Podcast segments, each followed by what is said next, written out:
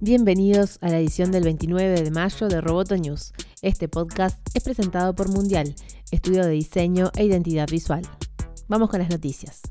En una entrevista en The Wall Street Journal, el nuevo CEO de la unidad de electrónica de consumo de Samsung, Kim Hyun-suk, anunció que su objetivo es que en 2020 todos los dispositivos que fabrique Samsung tengan conexión a Internet y Bixby integrado por defecto. El objetivo es transformar los electrodomésticos independientes de Samsung en un combo de dispositivos sincronizados más fáciles de usar y capaces de responder órdenes verbales. Pero el éxito o fracaso de la implementación de esta estrategia que tiene a Bixby como centro de control de todos los aparatos conectados e inteligentes está precisamente en las capacidades que demuestre tener Bixby, por ahora un asistente más bien modesto.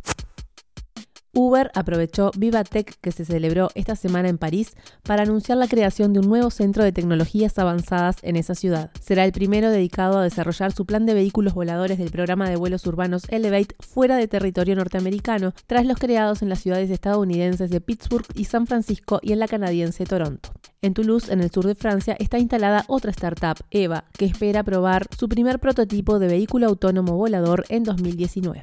La elección de Francia para mostrar y hasta desarrollar estos proyectos y prototipos no es casual. El presidente francés Emmanuel Macron ha hecho una apuesta firme por los vehículos autónomos. Hoy estamos en vías no solo de recuperar el retraso, sino de convertirnos en los líderes europeos de las nuevas tecnologías, dijo Macron cuando inauguró Vivatech. En el Salón de las Nuevas Tecnologías también se exhibió una llamativa maqueta a tamaño real del Pop-Up Next, el vehículo biplaza del consorcio europeo Airbus elaborado junto a Audi y concebido para desplazamientos tanto terrestres como aéreos.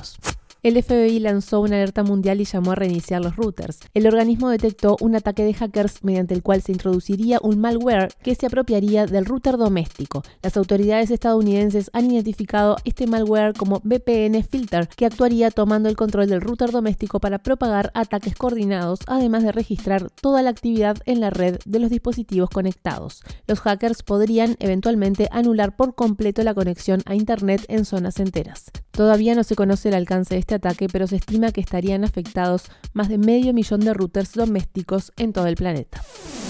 Entre el 29 y el 31 de mayo se realiza la Code Conference de Recode, con entrevistas en profundidad a los principales líderes en tecnología, medios y política que están provocando transformaciones. Participará la COO de Facebook, el CEO de Uber y el fundador de Airbnb, entre otros representantes de firmas tecnológicas. Las entrevistas no serán transmitidas en vivo, pero se podrán consultar luego de finalizadas en las cuentas de YouTube, Twitter y Facebook de Recode. Roboto News es parte de Dopcast. Te invitamos a seguirnos en www.amenazaroboto.com, arroba amenazaroboto y facebook.com barra amenazaroboto. Hasta la próxima.